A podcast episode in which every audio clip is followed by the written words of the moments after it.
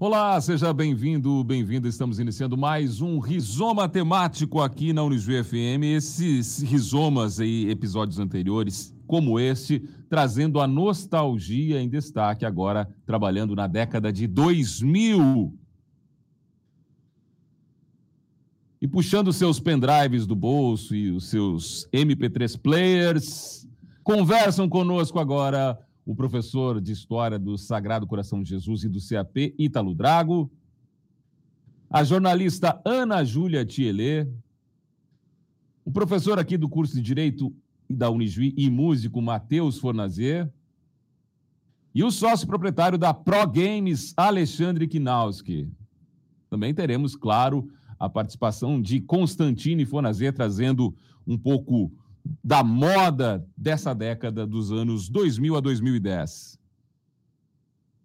Sejam todos bem-vindos, bem-vindas. Eu vou começar aqui, como fiz nos outros programas, com o professor de História para trazer um pouco dos fatos históricos que marcam esse período. E eu acho que tem alguns muito importantes, professor, uh, que talvez norteiem também um pouco do rumo que essa década toma. Bom dia aqui, bem-vindo ao Rizoma da Unijuí FM. Bom dia, Douglas, bom dia os colegas aqui, amigos né, de, de bancada, bom dia também para quem está acompanhando na internet, um bom dia para os meus alunos que é, combinaram. Estão lá, né, assistir, né, prestando atenção. lá assistindo, né, o pessoal do Sagrado, o pessoal do CAP, o pessoal do Ruizão, que eu também leciono, os fantasminhas, né, que ficaram de, de me pediram para mencionar eles aqui na transmissão. É, a história do século XXI, ela, ela é uma história que ela acontece em vários fatos que ainda norteiam uh, ao nosso tempo, aqui ano 2023, e a história do século XXI ela ainda tem alguns resquícios da década de 90. É, começa que não acabou o mundo, né? Era é. pra nascer na virada de 99 para 2000, já era para acabar, né, professor? É, aquele bug do milênio. Aquele pânico do bug do milênio que a gente ia desaparecer, que as nossas contas iam zerar, o caos, aquela coisa toda. A minha conta estava zerada na época. Pois é, eu acho que para é. alguns é, aconteceu. Eu nem conta eu tinha naquela época. É, uh, e tem vários fatos aqui, então é, a gente pode mencionar talvez um dos que mais, talvez aquele que, digamos, abriu o século XXI, que foram os atentados lá do 11 de, os, os atentados do 11 de setembro nos Estados Unidos em 2001, a e aí tudo aquilo que decorreu disso, depois a, a guerra ao terror, a doutrina Bush, a, as invasões ao Afeganistão e ao Iraque, que ainda sofrem as consequências disso. A gente também pode mencionar no século XXI a, a contestação, digamos assim, dos regimes neoliberais que assumiram a América do Sul, principalmente ali nos anos 90. Então a gente tem a vitória de vários partidos e grupos de esquerda e centro-esquerda, o próprio caso da primeira eleição do Lula, um ex-operário, líder sindical, é, remanescente na ditadura no Brasil. A gente pode citar o caso chileno da, da Michelle Bachelet, em 2006, que também é filha de um general legalista morto pela ditadura chilena, ela também presa política. Eu posso citar também a, a ascensão dos Kirchner na Argentina, uh, nos anos, do, nos anos 2000. A gente pode mencionar aqui também a, a ascensão de um grupo aqui no Uruguai, a Frente Ampla, que derrotou aquela hegemonia dos partidos Branco e Colorado, é, que dominava o Paraguai desde a sua fundação. Ah, no final de 2010, a chegada ao poder do, do Mujica, também preso da ditadura uruguaia. Ah, a eleição na Bolívia do Morales, né, o primeiro presidente boliviano de origem indígena. Né, a Bolívia é um país predominantemente indígena. O Rafael Correia, no Equador. Ah, a própria questão do Hugo Chávez, né, tomando, digamos assim, inclusive sendo uma referência desse, dessa, dessa ascensão desses grupos de esquerda e centro-esquerda, aí a onda Rosa, né, que é, um, é o nome desse movimento. Uh, a gente tem aqui também, por exemplo, a circulação a partir de 2002 do euro, né, como moeda única em circulação na, nos países que adotaram. A gente tem o fim do governo Fidel Castro também. O né? Fidel Castro, né, que começa a se afastar do poder em 2006, né, e aí assume o irmão, né, o Fidel Castro, que também, né, governou Cuba durante uh, quase meio século, né, o Fidel Castro. A gente tem as crises econômicas ali do final do início de 2008, a crise do subprime dos Estados Unidos, a bolha imobiliária que depois afetou o euro, uh, levando uma recessão a vários países. A gente também tem uh, A gente tem também, de repente, se for falar sobre partes esportivas, né? O pentacampeonato da seleção em 2002, né? Ah, que foi Bem lembrado. e que muitos dos meus alunos e que muitos Contra meus- a Alemanha, hein? é, e que, Olha aí. muitos, e que muitos dos meus ex-alunos nem viram, né? Então, né, até, até inclusive. Só viram o 7x1, olha que triste. É, inclusive a, a sábado completa nove anos, eu mencionava isso, né? Nove anos do 7 a 1 é, e Já. né? A gente Então, tem. A gente tem também, né, falando em, em Copas, né, a realização da primeira Copa na África, na África do Sul, que passou por todo um histórico de segregação ah, racial, uma Copa, digamos, da reintegração da África do Sul. Ah, e olha, tem vários outros assuntos aqui. A, a, em 2013, né, se a gente pode avançar um pouco, a eleição do primeiro Papa latino-americano, que é o Francisco. É, vamos chegar lá, professor, vamos né? indo. nessa década É, tem muita coisa, mas vamos também abrir espaço para os demais convidados também. né? Tem muita coisa para falar. É verdade. Ah, uma das coisas que também marca essa década, e eu estou também emitindo uma opinião, mas para mim há uma revolução, são dos games, né? Que já eram fortes, enfim, mas se popularizam, ah, Alexandre, especialmente talvez pelo Nintendo 2, né? Ou melhor, PlayStation 2, que difunde de forma definitiva, junto com as redes sociais que começam a emergir ali, ah, especialmente Facebook em 2005, eu acho. 4, 4, 2004 o Facebook, e aí populariza ainda mais. É por aí mesmo? Houve esse boom nos anos 2000? Bom dia, bem-vindo aqui ao Rizoma. Bom dia, bom dia. Ah, é- é por aí, é por aí o, O o, caminho. o caminho, né? Na verdade, o, play- o, o videogame ele já vem há mais tempo já e é popularizado, que nem eu estava comentando antes, né? E o problema ele não era tão difundido e começou a popularizar quando entrou o PlayStation 1, no caso, né? O Play 1 ficou popular, ficou acessível, entrou daí entrou com força no Essa é a palavra, 2000. né? Acessível, né? Ficou Acessível, mais é. fácil A dificu- adquirir. É, o acesso ao, ao equipamento era muito difícil na época. E daí popularizou as locadoras. Inclusive, eu comecei como uma locadora, né? Até locadoras de games e filmes, hoje não existe mais, né? Isso aí já encerrou. Primeiro, tipo, o que era uma locadora, É. né? Agora, É. de Hoje games, né? tem gente que nem sabe o que é, né? É Nasceu aí, tá... É. E, e a gente alugava, fazia aluguel por hora lá, e, e ali popularizou. Quem não tinha condição de ter, podia ir nas locadoras Pelo jogar, né? menos jogar, né? É, tinha essa, esse acesso ao game, né? Aí veio com força a Sony. A Sony entrou com o PlayStation, no caso, que nem tu tinha comentado. E ele queria uma parceria com a Nintendo. A Nintendo não aceitou, ela resolveu criar o próprio equipamento. Virou. Tremendo erro da Nintendo. Virou a maior concorrência da, da época, no caso, né? Porque daí a Nintendo acabou perdendo força. Entrou o Nintendo 64 nesse meio, né? Eh, Nessa, ano 2001, acho que foi, o do 64 e acabou tendo uma concorrência muito forte e acabou tomando o mercado, né? E depois entrou a Microsoft, mas isso mais um pouco adiante, 2006 ali, né? Que é outro caminho também, né? é, que ficou e, e hoje ficaram, são os dois mais fortes, né? Que é a Microsoft e a Sony que estão dominando a área de games, no caso. né? Eu arriscaria dizer que a Nintendo, se tivesse uma máquina do tempo, tomaria uma outra decisão, né? Nesse sentido. É, pode ser.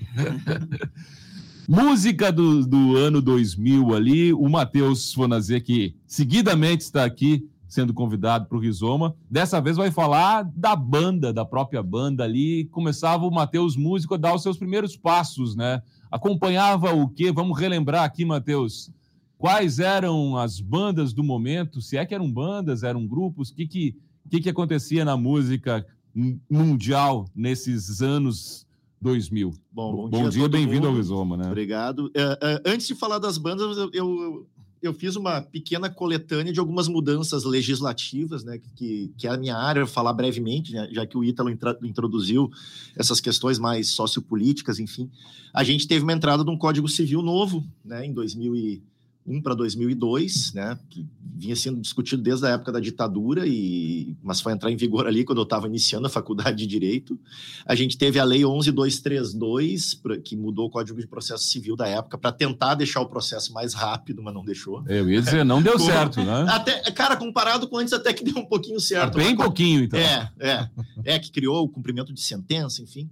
E a emenda constitucional 45 de 2004, que foi a reforma do judiciário, uh, trouxe ali a súmula vinculante, enfim, coisas que uh, causaram uma certa mudança, dinamizou um pouco mais o processo, enfim, mas só para falar brevemente, assim, só para deixar a minha marca de professor aqui, né? mas sobre as bandas, então eu lembro que ali, por incrível que pareça, no início dos anos 2000 deu um certo boom, a gente ainda tinha uma MTV forte no sentido de música, não no sentido de reality shows, de ficar com o ex, etc., Nossa. como é hoje em Nossa. dia, né? Mas eu lembro de algumas bandas, assim, no cenário nacional, eu lembro que foi ah, talvez a década do Rapa, né? Ali, uhum. fim dos anos 90, início dos anos 2000. Né? Eu lembro que algumas bandas ainda existiam, como por exemplo Raimundos, eu acho que o último sucesso deles é de 2000, com o Rodolfo Abrantes. Ainda, ainda depois, antes da conversão. É, dele, ele né? se converteu né, para a Igreja Bola de Neve, eu acho que foi. Né? Era o reggae do Maneiro, era o último grande sucesso Nossa, deles. Uhum em 2001, mais ou menos, 2000 para 2001. A gente tinha algumas bandas pequenas, mas que fizeram bastante sucesso, porque se divulgava bastante na Malhação, por exemplo, as músicas deles, né? Tinha, eu lembro, o Surto, que faleceu, o vocalista, eu acho que esse ano, né? Uhum. Com... Ah, faleceu. Uhum, faleceu, tinha ali, como é que é? A Cera. A Cera, a cera. É, Nossa, tocava na Malhação, direto. enfim. Uh, tinha uma banda que tocou bastante naquele ano ali de 2001, que era o Rumbora, que era uma espécie uhum. de ska. Te teve bastante banda de ska que surgiu com um ou dois sucessos na MTV naquela época. Uh, Coldplay, né? Eu acho que é. Coldplay, né? No cenário Surge, internacional, é. acho que é, nessa década também, eu lembro que eu acho que o Red Hot Chili Peppers lança, eu acho que o último grande disco deles, que era o, By the Way, não, não, o Californication é ainda da década de 90, né? Que ressurge o John Frusciante na banda, né? Mas uh, eu lembro que ali o, o By the Way, eu, eu, eu, acho que eu furei o CD de tanto ouvir, acho que era 2013, eu lembro que eu estava na metade da faculdade, minha banda só tocava aquele disco, eu lembro. É. Uh, e era ótimo, né? Não porque minha banda tocasse, porque to... não, não era tão legal assim. Quanto Até CD... quando a banda tocando era ótimo, né? É, é, é, tipo, porque as músicas eram boas, né? Claro, depois eles lançam o Stadium Arcadium ali, que tá, ainda é um disco bom, mas depois, na minha opinião, não, não é mais a mesma banda, né? Uh, eu acho que as duas últimas grandes mudanças na música, no rock, pelo menos, é isso, né? Surgimento do Coldplay uh, esse disco do Red Hot Chili Peppers, eu não, não lembro de, de muita... Radiohead, talvez ali, final da década de 90. Na verdade, né? é década de 90, é. a grande transformação ali com o OK Computer, né? Uh, e daí, assim, falando das bandas aqui da cidade, né? Que as bandas que eu toquei, enfim, né? Era uma coisa muito estranha que, assim, ó, a, a, as bandas fechavam, o, o, vocalista fechava um contrato, sei lá, com o dono de uma casa. Ah, para três noites daí montava a banda para aqueles três shows. Né? E era sempre o mesmo repertório para todas as bandas. Né? todas as bandas tocavam J Quest, Papas da Língua, Armandinho. Ah, eu acho que o surgimento do Armandinho na, na época, né? Eu acho que para música pop brasileira, pelo menos aqui na nossa região, foi, foi bastante significativo. O Papas da Língua tocava bastante, tocava né? Papas é. da língua, é verdade. cenário pop aqui ainda tá pop rock, né? Tava... Sim. Existia um cenário pop Sim, rock, agora está assim, bem. É, e tinha alguns bares aqui que davam a, a oportunidade para as bandas começarem a tocar. Né? Eu lembro que tinha o Valença, né? A gente matava a aula para jogar sinuca no Valença. É, né? Saudoso é, Eu lembro que, o, que o, proprietário lá, o Celso, ele fazia questão de só tocar vinil no bar. Eu lembro que tinha um vinil do The Hollies e um vinil do Rush, que eu chegava no bar, eu tomava conta lá, eu, eu, eu botava esses discos. Uh, daí uh, a gente tocava bandas que tocavam, sei lá, ACDC, Van Halen, Iron Maiden, tocavam lá, punk rock, enfim. O que hoje é quase inconcebível pensar isso, né?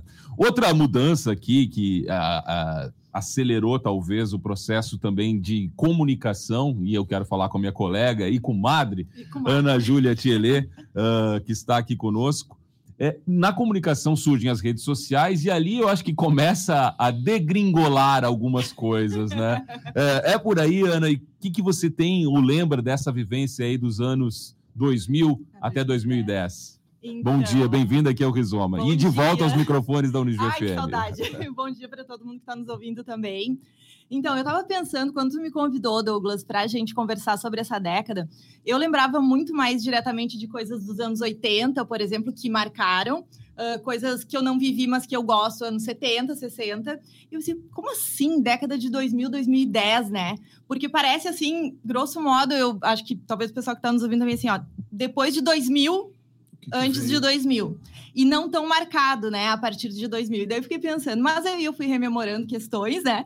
Até não me preparei tão bem quanto o professor Ítalo aqui, que fez umas anotações, mas eu fiquei pensando o que, que eu vou falar, né?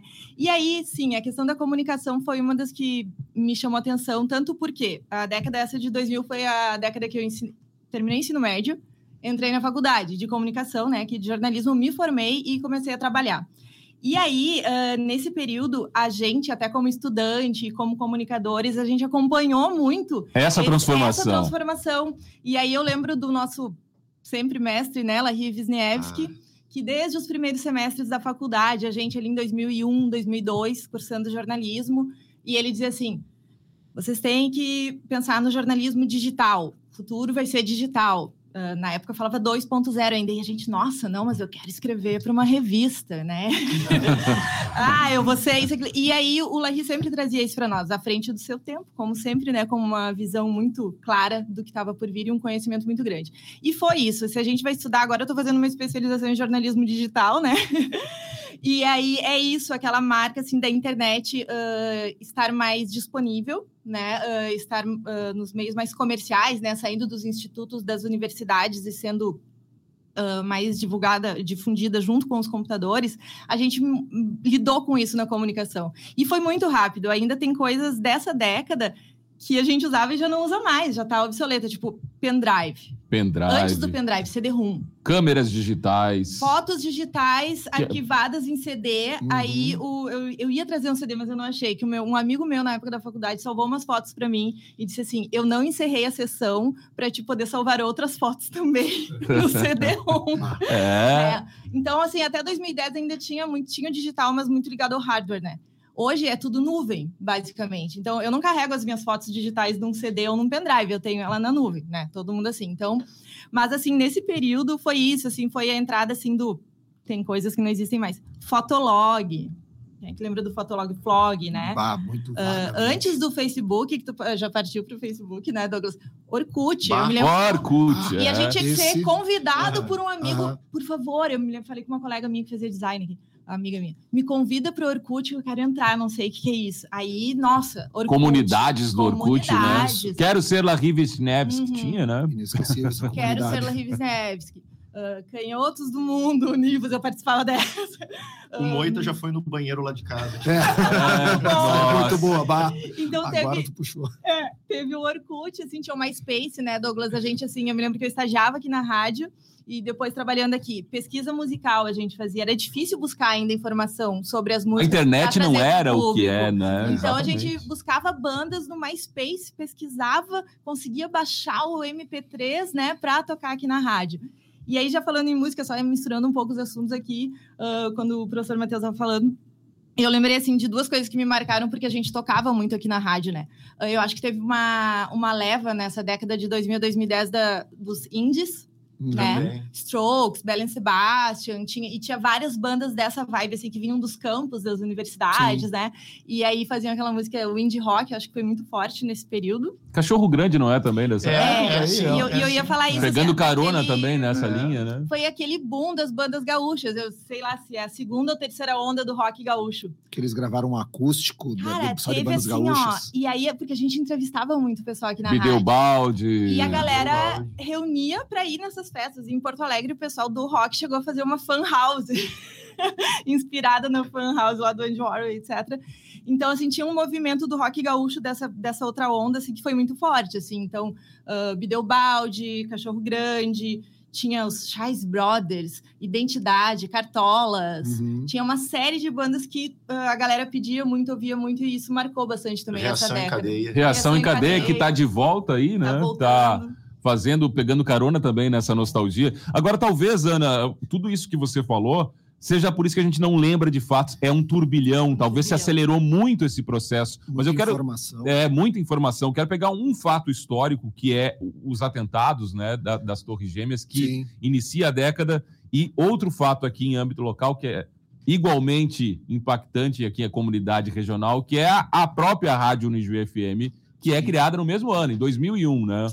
Acontece em julho a, o início da rádio e lá em setembro Os o- atentados. os atentados. Ah, vou fazer aqui uma Que, lembra, professor, onde estava e, e, o que sentiu ao ver aquele, aquela cena na TV, que era uma coisa nunca vista, é, mega impactante, pelo menos para mim, aqui estou dando um depoimento. É, eu, eu, é uma pergunta que muitos alunos me, me, fazem, já me fizeram em outros tempos, né? Então, aonde, onde o senhor estava no dia 11 de setembro de 2001? Bom, eu, eu ainda morava em São Borja, minha cidade natal, né? Eu trabalhava lá numa empresa do nosso tio, né? O tio Davi. É, o tio Davi, que era nosso tio. Abraço lá, o não. O Davi e o Paulo, né? O Paulo mora em São Borja, ainda o Davi mora em Santa Maria, né? E aí a gente chegou, nós estávamos trabalhando, né? E aí o tio tinha o tio Paulo tinha saído e aí ele chegou lá. Ó, liga a TV aí que estão atacando os Estados Unidos. Ah, tava passando na televisão e os caras interromperam a programação para transmitir o primeiro avião. Dali a pouco ninguém entendendo nada, chegou o segundo avião e aquilo chocou muita gente, né? Aquilo foi uma e aí as informações se desencontraram. Depois teve um atentado no Pentágono no mesmo dia e aí depois derrubaram outro avião. Uh, e isso foi um choque para muita gente. E aí, muita, e aí algumas pessoas, tá, onde é que. É, será que. Tinha conhecidos nossos que estavam nos Estados Unidos naquela época, e bah, será que a pessoa está bem? É, então, isso foi um grande choque, certo? Ah, e aí é claro que depois. E hoje existem né, N teorias. Ah, será que eles já sabiam do que ia acontecer? Ah, na verdade, no começo de 2001, havia assumido a presidência dos Estados Unidos o George W. Bush, né? E o George W. Bush, depois desse atentado, ele começa. Ah, logo depois do atentado, ele lança lá um. É, como é que é a doutrina Bush para combater a guerra ao terror. Guerra ter o eixo do mal. E aí, Guerra, então, armas químicas no Iraque. É, as né? armas químicas em 2003. Né? Armas químicas É, exato. É. O Tom Zé, quem é, desembucha e desconfio que foi o Bush. É, exato, é. Essa da música do Tom Zé eu me lembro também.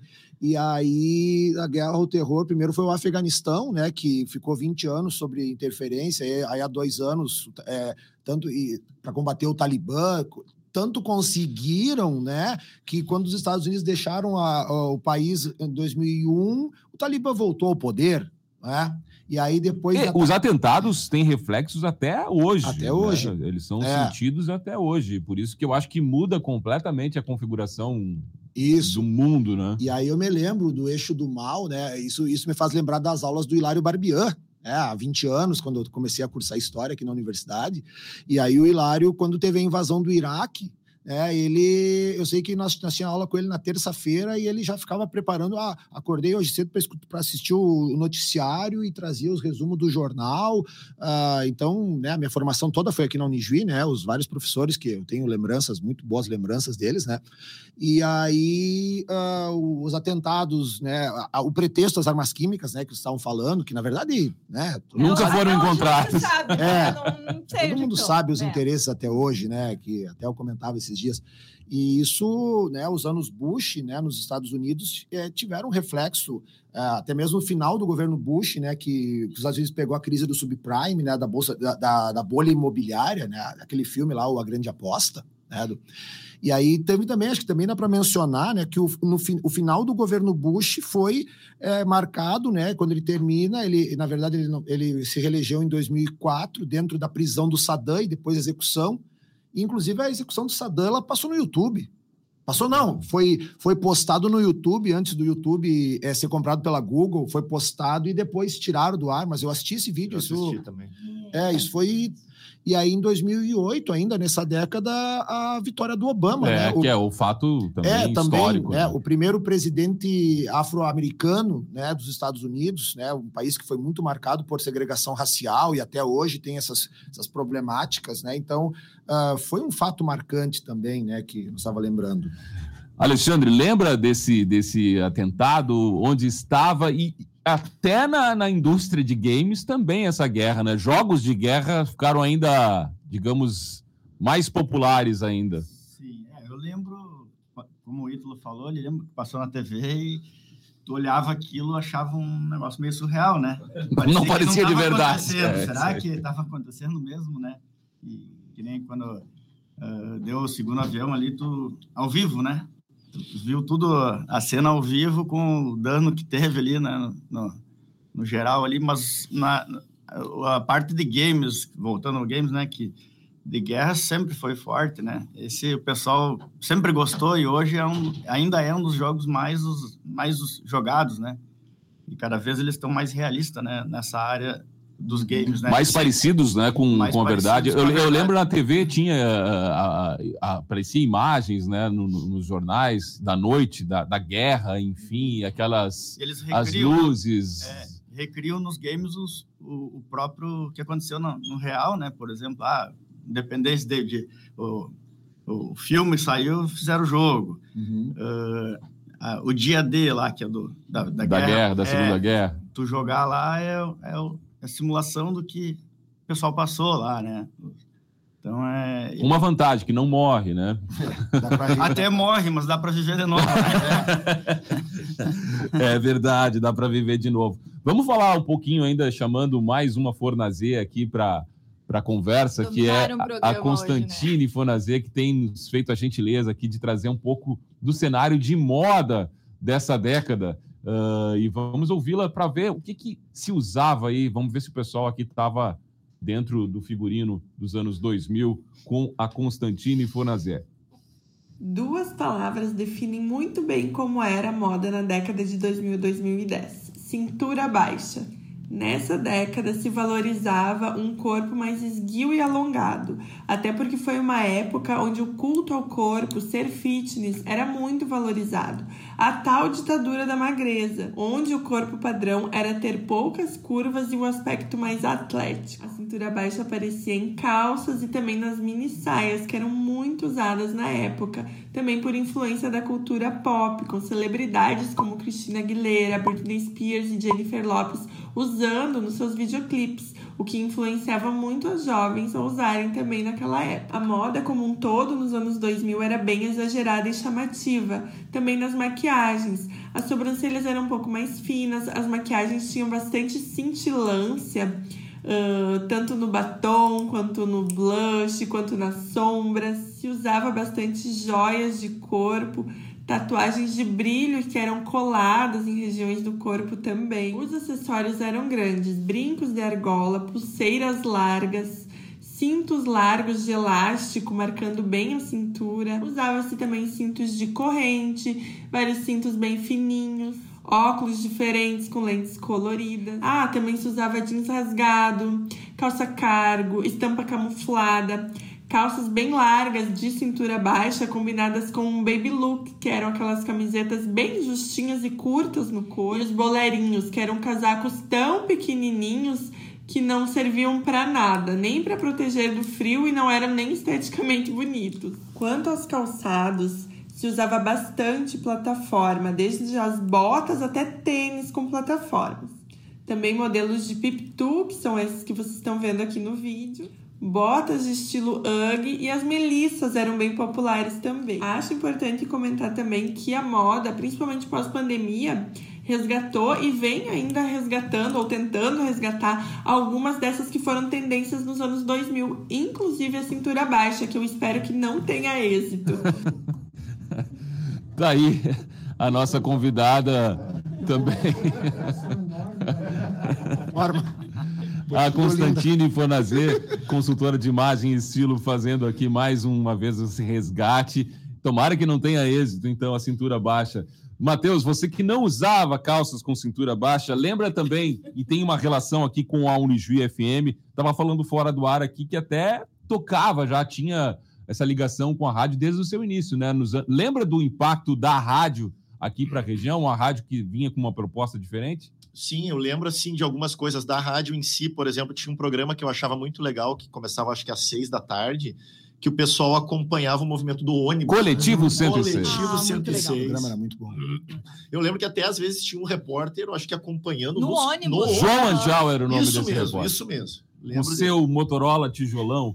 o João. É. Ele e o André faziam, né, também. E... O André é, o André aqui do estúdio, é. Eu lembro que a rádio promovia muitas festas para bandas tocarem. Eu lembro que na, na Expo Ijuí, né? A minha banda tocou, acho que umas três ou quatro expos em Juí, no, no, palco principal. Claro que não era apenas a minha, era a noite das bandas. Né? Uhum. Sempre tinha umas três ou quatro bandas, uma mais pop rock, uma mais hard rock, uma que era metal. promovida pela Unijuí, né? Sim, promovido pela rádio, com, com cachê pago, enfim. Uh, e, e sempre essa diversidade de estilos, né? Tinha até banda de punk rock que tocava. Né? Eu lembro do Iron Maiden cover, eu lembro da, da, Episode, que depois eu toquei na banda também. A minha banda na época era Von Brown. Eu lembro de, um, de uma festa da rádio que a gente fez que a gente tocou só música autoral hoje em dia. Que, que, que quando é que tu vai imaginar que tu vai montar uma banda para compor músicas e para tocar um show só com músicas tuas? Tudo bem, não foi nenhum grande sucesso, mas, mas teve essa possibilidade. e tinha gente olhando. Tinha né? gente essa olhando, é... claro. É, é. Ah, e a gente gravava música e tinha entrada na rádio aqui, ó. Ó, minha banda gravou uma música, deixava o CD. Claro que a, a rádio ainda faz isso. Né? A rádio ainda faz quando, isso. Quando as bandas apresentam, mas assim, isso era uma novidade. Bah, minha banda vai tocar na rádio, sabe? Tipo, Dava para se ouvir, é, é. verdade. Ana Júlia Tchele, você obviamente tem um impacto todo, porque trabalhou aqui na, na rádio no GFM. Mas nessa fase. É, exato, lá, lá, logo no início, né? Mas lembra de quando surgiu a rádio, do que você pensou, e se isso te influenciou até na escolha profissional? Não, então, quando surgiu a rádio, tu falou que foi 2001? 2000, eu não me lembro. 20 de julho de 2001. Pois é, eu me lembro um pouquinho antes, porque eu estava me decidindo por qual curso fazer, né? Foi bem nessa fase, assim. E aí uh, que tinha a questão de que ia ter a rádio, né? E eu tava numa expectativa bem grande. Ai, que legal, né? Vai ter a rádio. Mas, como todo adolescente, pelo menos naquela época, eu queria fazer faculdade fora de Juí, né? eu queria, ah, fiz vestibular, não deu certo, vamos ficar em casa, vamos ficar no Juí. E aí eu acompanhei mais, assim, a rádio já existindo. E era uma efervescência isso aqui, né? Era, era muito legal, tinha muita gente trabalhando Uh, e todo mundo muito animado e muito dedicado aqui. Assim, a vivência que eu lembro mais era logo que eu entrei, quando eu consegui estágio aqui na rádio. Quando eu estava no curso, a gente via toda a movimentação, essas promoções, né, organização de eventos, uh, envolver a comunidade. Isso foi muito legal. Tanto que logo que eu pude, quando eu tive a oportunidade, eu, eu vim fazer um estágio aqui, né? E trabalhei um tempo como estágio. Depois que eu me formei, eu passei a ser funcionária aqui por uma época também. E foi uma década muito legal, né, para a rádio. Assim, a gente era muito ativo, assim, acho que a gente criava muita coisa, dava entrada, tinha essa conexão grande, assim. O Matheus estava falando das bandas. Quantas vezes a gente uh, recebia aqui no estúdio, né? Às vezes no Bicho Papão de noite recebia as bandas virem tocar aqui, falar do show que iam fazer. Várias bandas, eu não me lembro o nome agora, me lembro do Pimenta, da galera da Excellence também, né? Tocavam aqui no Salão de Atos. E a rádio foi algo assim que com certeza impactou muito, né? Para mim, para as minhas escolhas profissionais e as minhas vivências e experiências profissionais. E nesse período foi muito legal poder acompanhar algumas coisas que estavam sendo pensadas, criadas, formatadas ainda, né, no início da rádio. Foi, foi muito legal. Algumas, como o encontro casual, perduram, né, até hoje, né? Sim. O, o encontro casual, eu tentei descobrir quem teve a ideia, porque é um podcast lá dos anos 2000, né? Muito à frente de qualquer outro uh, mas não é o conselho. O conselho criou, teve a ideia do programa, então né, não sei exatamente quem pensou, mas estava muito à frente do seu tempo. Desconfio que seja o Larry, mas é só uma desconfiança. Falando em legado cultural, professor Ítalo, o que, que carregamos ainda de legado cultural a partir dessa história de acontecimentos, né? E que hoje ainda tem marcas aqui, que é desse período e que nós seguimos carregando. Eu acho que o, a questão do legado cultural, né? O, a gente, é, o tempo, as, o tempo está passando muito rápido, parece. É, há, há, uma, há uma velocidade muito maior nas informações e parece que também há uma velocidade muito grande do esquecimento da, uh, dos fatos históricos. Né? Então, a gente. Uh, uh, o nosso o século 21 ele é um século que as, as notícias elas circulam muito mais rápido. Então hoje a gente passa hoje a gente sabe notícias de todo mundo é, a, acontece a notícia, dali dois, três minutos já está pingando no noticiário. É, hoje a gente não depende tanto da televisão, né? Vocês falaram aqui das, das locadoras de, de, de, de games, da locadora de filmes. Hoje tu tens o streaming, né? Que é praticamente. É bom, o streaming varreu com as Né? Com as locadoras de É, vídeo, sim. A própria questão, a- acho que muito dos hábitos aqui, do, a- da, gente, da gente ter os CDs em casa, hoje tudo é, tudo é na nuvem, a própria questão hoje da, da tecnologia, né? Quando, quando- no começo do século XXI, a gente tinha lá os, os você falou dos Motorola ali, eu tinha os 5120, aqueles O que- Nokia. é, os Nokia, né? É, e hoje, hoje a gente vive nesse, nessa parte. Até no, uma das provocações foi o que que a gente tem ali do século XXI. A maioria de nós já não tem. Essa, por exemplo, parte tecnológica hoje virou lixo eletrônico. Né? Hoje, Rápido, né? é, tele- telefones assim, eu, eu lembro que lá por, eu tinha um, eu tinha daí um Nokia, daí depois eu fui pegar um Sony Ericsson, aqueles que eu via música, tinha que arquivar a música, né? Tinha que os cartões de memória no, no telefone. Ah, a questão, por exemplo, a questão musical, a questão da literatura, né? Que também passou por uma série de, de, de mudanças. A gente tem aqui ah, algumas, ide algumas, algumas ideias que ainda, que ainda perduram, né? Essa questão dos conflitos, eh, das, dos grupos envolvidos nos conflitos, ah, a gente também, ah, os próprios, as próprias personalidades que ainda estão né, ditando influência, né? Isso mudou muito rápido. Isso, isso foi, eh, a gente quando vê já, já assumiu a própria, ah, digamos, dá para mencionar a questão da obsolescência programada, né? Isso, ah, o- aquilo que hoje é moderno, dali a pouco já tu já tem que descartar. Né? Então, seja telefone, seja ah, equipamentos de. Hoje, hoje tu vai pegar, por exemplo, tá tendo uma certa nostalgia. Né? Hoje o pessoal voltou a, a valorizar mais o LP, né? O o vinil tá em é, altíssima. é, os CDs mesmo, né? Hoje estão tão valorizados, né? Então parece que parece que tá tendo sem, também uma nostalgia de outros tempos, né? Então assim, ah, os outros tempos do meu tempo, certo? Então né, essa expressão que a Tá gente usa, é, a gente tá aqui na faixa já dos, né, da- dos enta, né? É. A gente já passou, da- a gente já, já entrou na fase dos enta. Então, isso também é uma, uma situação que a gente fica é, lembrando por aqui. Vamos falar de coisa boa. É, mas faz parte, né? Alexandre, tem uma herança também desses anos 2000 que seguem. Você falou até de uma gigante que entra na indústria dos games, né? Que é nessa, nessa fase aí, que é decisiva. Isso repercute até hoje também nos games, nessa indústria? Eu acho que sim, né? Porque a, a, a parte dos games eh, ficou muito, muito. Todo mundo joga hoje. Hoje não tem idade para jogar. Antigamente era mais os guri, né? Que a gente chamava de guri, né? As meninas não jogavam. Hoje, hoje eu tenho clientes lá que jogam, estão 60 anos, 70 anos, estão jogando. Tem o celular, tá acessível, né? Então a história do jogo, ela cresceu lá em dois, 90 e poucos a 2000, né? E hoje eles estão usando fortemente, né, o jogo. É entretenimento, né? Tudo que é entretenimento dá certo, né? Então, eu acho que, que teve herança, né? Herança dos, da, da parte de... Nos anos lá ali 2000, dos, né? dos anos 2000, né? Porque popularizou, todo mundo aprendeu a gostar, muita gente ia contra, né? Antigamente eram... Tinha um Pois é, a- a- ali a- contra, né? É, a crítica ainda é a questão da violência, né? Do É. estímulo, enfim. É, isso aí eu, eu não sei, né? Eu, eu, eu, não, eu não tenho propriedade para falar disso, né? Isso Mas daria eu um acho que isso- outro risório. É, mas eu, eu não, não vejo isso, porque sempre joguei jogo de tiro e ainda não tive vontade de matar ninguém, né? É, então, é, não- nunca agi de violência e mesmo usando o jogo. Então, acho que tem muito a ver com estrutura familiar, mas isso não tem ao, ao meu caso, né? Não, não é eu que consigo dar essa resposta, né? Eu queria que você falasse ainda da Pro Games, né? Uhum. Como é que surgiu? Tem uma história bonita a Pro Games e eu acho que merece ser registrada aqui nesse espaço. Aham. Como você disse, começou como locadora, enfim, Começou. possibilitando, né, a, a jovens que não tinham acesso a um, um equipamento mais caro, eh, jogar, ter, eh, participar daquele universo, enfim. Conta um pouquinho pra gente da Pro Games. É, a Pro Games começou em 95, faz 28 anos que nós estamos com a loja. Agora nós faz uns dois anos que a gente mudou o nome, agora é Pro Informática, né? Porque tu tem que migrar para chegar a atender o que tu tá fazendo hoje, né? Mas ela, a história começou com um tio meu que queria botar um negócio e não sabia o quê.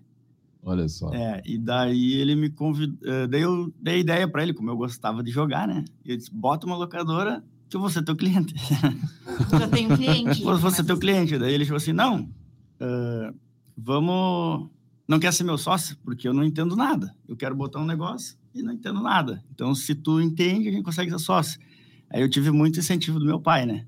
Ele disse, não, vai trabalhar. Então, meu pai que... Eu tinha 17 anos, né? Então, meu pai que disse assim, não, vai, aproveita, vai, trabalha, tu, tu, é uma área que tu gosta. E olha como você disse, né? Era, tinha um preconceito aí. Teu pai também estava à frente do tempo, né? Porque, ah, Sim. o cara só quer jogar videogame, né? Não, não, não é, tinha nisso, essa. Nisso é tranquilo. É, até ele não, não. Mas ele incentivou a. Hoje, daí meu tio ficamos sócios um bom tempo, mas ele tinha um outro emprego. E na época, a dificuldade financeira do negócio não dava para os dois. Então ele acabou Migrando. Ficando no, no, emprego dele lá. Ele disse: Não, vou vender minha parte e é só tua. Depois que eu já. A gente amadureceu, né? E vai tomando conta de, de, do, negócio sozinho, né? E, e só tenho a agradecer ele, meu, meu pai, então nem se fala, né? Não está mais aí com nós, mas ele, ele me incentivou bastante nisso, né? E, e a história é, é, é, isso aí, né? Assim foi o início da. Começamos com a parte de locação, né? E locação por horas lá, né? E daí foi adquirindo o jogo, adquirindo videogames novos, e foi vindo, e foi aumentando, e tá graças a Deus deu certo. Tá até hoje. Até hoje. É.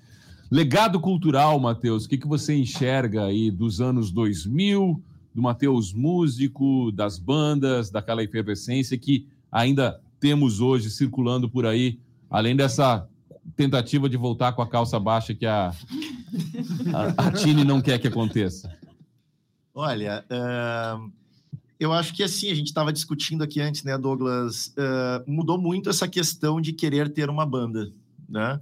Uh, na época ali, anos 90, quando eu era adolescente e início da idade adulta ali, em 2000 eu tinha 18, parecia que todo mundo queria ou, ou ter uma banda, né, e ou estar ao redor, né? Uma banda tocava, tu, mesmo que tu não fosse música, enfim, tu estava lá prestando atenção.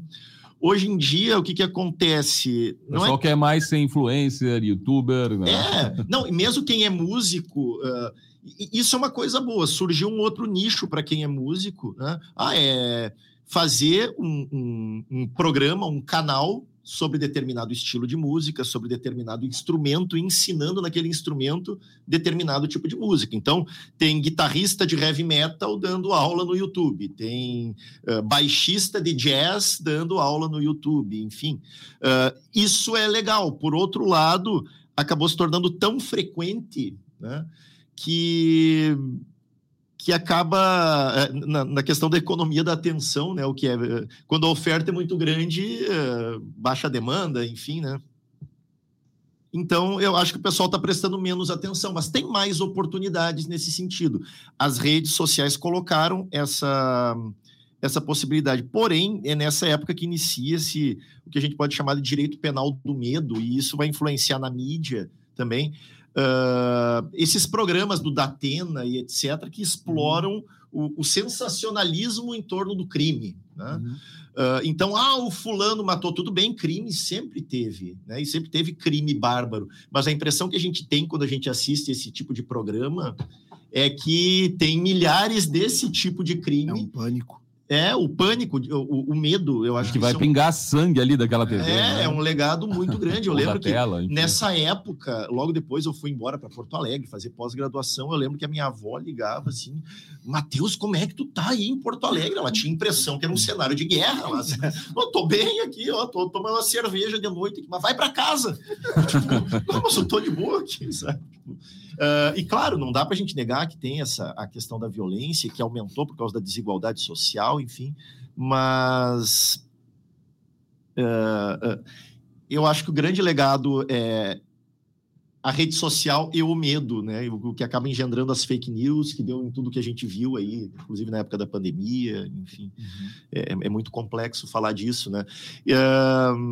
E, mas concentrando mais nas bandas e na, na música, enfim a gente tem muito mais acesso e, ao mesmo tempo, parece que banalizou um pouco né, essa questão cultural. É, redes sociais que a gente passou aqui muito de leve, né? elas repercutem muito, surgem daí, vêm ficando mais forte e hoje dominam, dominam. Na comunicação, são elas que dominam. Ana, uh, para nós jornalistas, é um, as redes sociais acabaram se tornando uma concorrente desleal pela forma ou passando a disseminar chamadas notícias falsas que é tão hoje discutido mas é daí de começar os boatos a circularem e ganhar um formato, um tom jornalístico falso. Uh, houve perda com isso, na tua opinião? Pois é, falando uh, daquela década, né, que a gente veio conversar aqui, eu acho que ali foi é um embrião, né, como a gente disse, é, antes dos 2000, depois dos 2000. E falando em comunicação, Uh, naquela época, a gente estava uh, ainda estava muito ligado assim, os jornalistas, né, os comunicadores, produziam conteúdo e colocavam no meio digital, e aí uh, as pessoas consumiam, digamos. Hoje, né, com a evolução das redes sociais e da, da parte técnica mesmo, né, que possibilita, a gente não tem mais só aquela estrutura clássica de comunicação do emissor, do receptor. Né? As redes, principalmente as redes, elas permitiram que muitas pessoas produzam conteúdo troquem conteúdo e não tem mais aquela estrutura vertical, né? Então é uma rede mesmo. Sem falar do imediatismo, é, né? Não, Tem uma repercussão na hora. A gente estava falando ali do 11 de setembro, até a gente ver as imagens, um repórter ser deslocado para lá, ter acesso, foi muito mais demorado do que hoje em dia uma cobertura de algo de, desse tamanho. Mas, assim, uh, eu creio que essa estrutura que começou ali naquela década, com certeza, ela, ela chega até hoje, né? Até a gente, possibilitando que muito mais informação circule, né?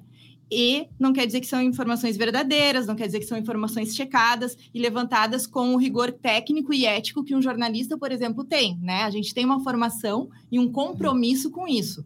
Qualquer pessoa pode colocar qualquer informação, Uh, e não quer dizer que sejam né, as verdades. E aí sim, aí a parte, o, o, meio, ele possibilita que outras verdades circulem. E aí, na minha opinião, Douglas, hoje em dia isso aumenta muito a responsabilidade dos jornalistas né? Mas o que é ser jornalista hoje também mudou. Outro rizoma tem que é, fazer. Outro, mudou. Então, isso. assim, eu não, eu não colocaria só. Eu acho que a questão técnica ela é fundamental porque ela é o suporte e a gente estuda, né?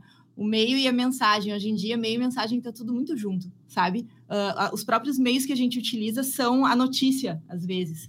E, uhum. e, a forma como as informações são uh, difundidas também implicam no que está sendo difundido. E né? claro que aqui eu não estou fazendo a culpa das redes sociais, não, não é né? Isso, de, é, é isso, de como é. se usou isso, apesar como a energia saber... atômica não é ruim, é, mas a, como se usa. Apesar de que eu quero marcar aqui, né? As redes sociais, elas são empresas que têm que donos, têm responsabilidades, que né? Tem que ter responsabilidades. comerciais, econômicos para além do entretenimento, né? Então, assim, elas não são algo assim da sociedade, né? Elas não são, ah, surgiu, todo mundo se comunica por aqui. Não, né? Alguém criou e alguém formata como elas funcionam. Aí vem a questão do algoritmo, que diz o que, que tu vai ver, o que, que tu não vai Jurisdição, ver. Jurisdição, que tá o é, Matheus aqui, já falamos uma vez sobre melhor isso. melhor sobre essa questão. Uh, então, assim, mas eu acho que uh, isso aumenta a responsabilidade e o nosso comprometimento como comunicadores.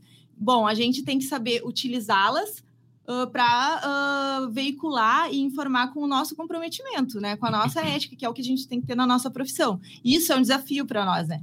Mudou muito, a gente não tinha esses instrumentos. O Larry falava para gente, jornalismo digital, e na época era assim, tu escrever uma matéria e colocar num site, num, num, num blog. Uhum. Entendeu? Hoje a gente pode fazer jornalismo também pelas redes sociais, por que não? Jornalismo sério e comprometido. com certeza. Né? E acho que se a gente não fizer isso, a gente vai perder muito. A gente não vai chegar nas pessoas. E a gente também tem que aprender a lidar com as pessoas nos passando informações, né? O que é muito bom, mas com comprometimento, né? Exatamente. A gente já passou da hora aqui. Quero agradecer aos nossos convidados de hoje, falando dessa década dois, de 2000, tão importante, tão importante que tem até o surgimento da Rádio Unijuí FM, que completa 22 anos nesse mês de julho, né? O dia 20, o dia do amigo, né? O dia que o homem pisou a lua, enfim, tem uma data bem simbólica, a inauguração aqui, a primeira veiculação da Rádio Unijuí FM. Todos convidados aqui para nossa comemoração, o tributo ao Cazuza, no dia 13 de julho, aqui no Salão de Atos da Unijuí. Cazuza, que também é uma figura uh, que lá dos anos 80 faz já essa crítica social bem antecipada e que segue bem atual, né? O tempo não para. O tempo não para, exatamente.